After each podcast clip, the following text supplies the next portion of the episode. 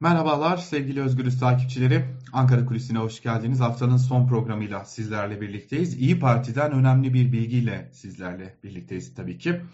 Malum Altılı Masa'nın en önemli partilerinden, en hatta en önemli partilerinden biri İyi Parti, e, Millet İttifakı'nın eski ortağı. E, neden ittifak demiyoruz? Çünkü İyi Partililer bu konunun altını çiziyorlar. İttifak seçim dönemlerinde olur. Seçim dönemlerinin dışında kalan süreçte bir işbirliği olur diyorlar. E, onların tanımlamasıyla konuşuyoruz elbette. Eski ortağı belki de önümüzdeki dönem yine Millet İttifakı'nın ortağı olacak parti. Bugünlerde İyi Parti içerisinde bir hazırlık olduğu konuşuluyor.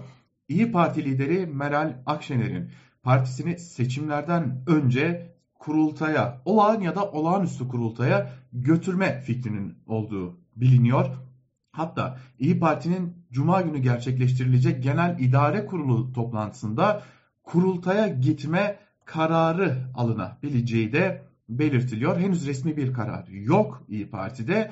Ancak toplantının esas gündem maddesinin de kurultay kararı olacağına kesin gözüyle bakılıyor. Öte yandan İyi Parti'de gün boyunca da toplantılar devam etti. İyi Parti lideri Meral Akşener'in ve kurmaylarının toplantıları da devam etti. Bu toplantılarda da yine İyi Parti lideri Meral Akşener ile kurmayları kurultayda neler olabileceğini, neler yapılabileceğini, nasıl planlanabileceğini de konuştular. Peki neden bunu düşünüyor İyi Parti lideri Meral Akşener? Tabii ki yeni bir genel idare kuruluyla yenilenmiş, tabiri caizse biraz daha değiştirilmiş, belki de biraz daha e, İyi Parti'nin Meral Akşener'in İyi Parti'yi konumlandırmak istediği yerde gören isimlerle yoluna devam etmek istiyor İyi Parti'nin lideri Meral Akşener. Bu nedenle de e, bir aksilik olmaması ve son anda planlarda bir değişiklik olmaması halinde Cuma günü İyi Parti'nin Genel İdare Kurulu toplantısından kurultaya gitme kararının çıkması bekleniyor. Şimdi partide son olarak görev değişiklikleri 30 Mart 2022 tarihinde yapılmıştı. Orada önemli isimler değiştirilmişti. Bu isimler arasındaki en önemli isim ise elbette ki Koray Aydın'dı.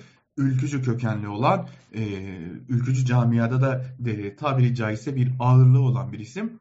Aynı şekilde İyi Parti kurulurken de Meral Akşener'in en yakınındaki isimlerinden biriydi. Sadece kendisi yoktu ama biriydi. İyi Parti'de de ağırlığı söz konusuydu. Hatta öyle ki teşkilat başkanlığındaydı Koray Aydın yani bütün İyi Parti teşkilatları Koray Aydın'a bağlıydı. Fakat 30 Mart 2022'de Akşener'in inisiyatifiyle gerçi yapılan değişiklikle Koray Aydın Siyasi İşler Başkanlığına alındı ve teşkilat başkanlığı da doğrudan partinin lideri Meral Akşener'e bağlandı. İyi Parti'nin bir de Yavuz Ağar Alioğlu gibi bir ismi vardı. Türk Dünyası ve Yurt Dışı Türkler Başkanıydı. Kendisinin yerine Rıdvan Uz getirildi. Ağar Alioğlu'na ise bir daha bir görev verilmedi. Tabii kongre kararı alınır, kurultay kararı alınır mı alınmaz mı? Ee, İyi Partililerinden bir kesim buna kesin gözüyle bakıyor. Yani GİK toplantısında Meral Akşener'in bu niyetini GİK'le de paylaşacağını ve GİK'ten de bu yönde bir karar çıkmasına kesin gözüyle bakılıyor. Ve bu değişiklikle öyle görünüyor ki bu tabii ki biraz şahsi yoruma girecek ama İyi Parti lideri partisini biraz daha merkez sağda konumlandırmak yani AKP'nin varlığıyla birlikte boşalan o alanda konumlandırmak istiyordu. Belki de bu yönlü değişikliklerle partisini biraz daha bu noktada konumlandırmış olacak diyelim. Bu sıcak bilgiyle kapatalım Ankara Kulisi'nin bu haftaki programını ve haftaya yine pazartesi günü aynı saatte görüşmek umuduyla diyelim. Hoşçakalın.